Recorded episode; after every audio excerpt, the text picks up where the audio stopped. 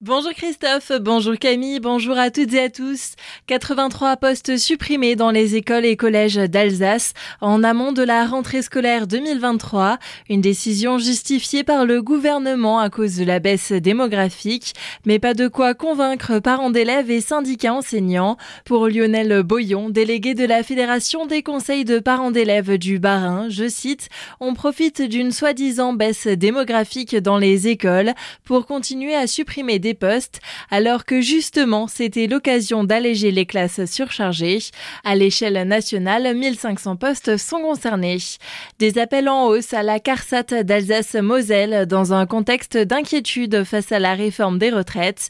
Une augmentation de 15 à 20% a été enregistrée par la caisse d'assurance retraite.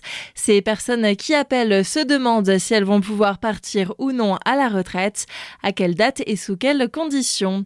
La fermeture de la route du col de Sainte-Mariomine prévue cet été a été réduite, un changement dû au mécontentement des usagers.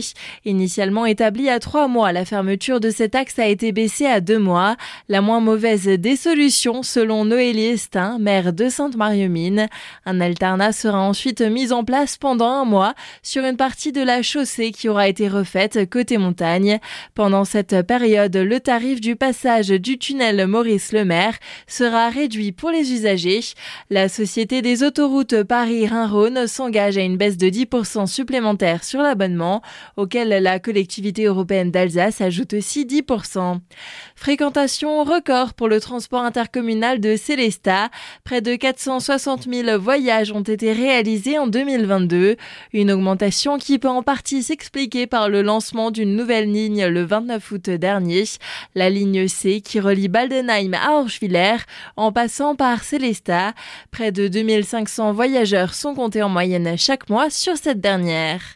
Recruter autrement, c'est l'objectif de l'événement du stade vers l'emploi organisé par l'agence Pôle emploi de Célesta en coopération avec la Fédération française de badminton.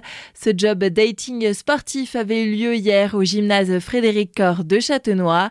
Morane Vilme, conseillère entreprise chez Pôle emploi, nous parle de cette deuxième édition. L'idée, c'est vraiment de rassembler entreprises et candidats de manière totalement anonyme, donc personne ne sait qui est qui dans les équipes, de manière à ce qu'elles apprennent à se connaître et que les recrutements se passent uniquement sur des qualités euh, personnelles et professionnelles et non pas sur des cursus scolaires ou des expériences professionnelles. On était en partenariat avec euh, la Fédération française de badminton, donc on a tourné sur des exercices euh, en lien avec le badminton en petite équipe de 4 à 6 personnes. Pour reprendre un petit peu les chiffres de l'année dernière, donc on était sur un peu plus d'une quarantaine de candidats pour 6 entreprises. À l'issue de l'événement, on avait 15 contrats qui avaient été signés. Aujourd'hui, donc on a 12 entreprises qui sont présentes pour un peu moins de 90 candidats, donc on espère avoir euh, au moins autant de, de réussite que l'année dernière. Un événement qui pourrait bien être reconduit compte tenu de son succès, des propos recueillis par Tamerga.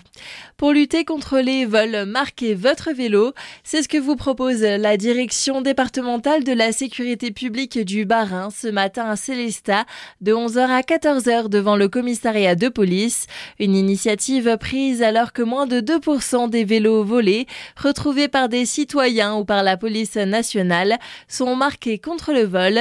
Cette opération de marquage réalisée par l'association Cadre 67 est au prix de 10 euros à son profit. Vélo abandonné cherche nouveau propriétaire. La ville de Colmar organise cet après-midi une vente aux enchères de cycles non récupérés laissés sur la voie publique. C'est à partir de 14h aux ateliers municipaux et communautaires, 1 avenue de la Foire au Vin. Lors de la dernière vente en 2021, 144 vélos ont été vendus à des prix allant de 5 à 510 euros. Les recettes sont versées à la trésorerie de la ville. Et une après-midi pour lutter contre l'isolement aînés. Une journée intergénérationnelle est aussi organisée à Colmar de 14h à 17h aujourd'hui au centre départemental de repos et de soins.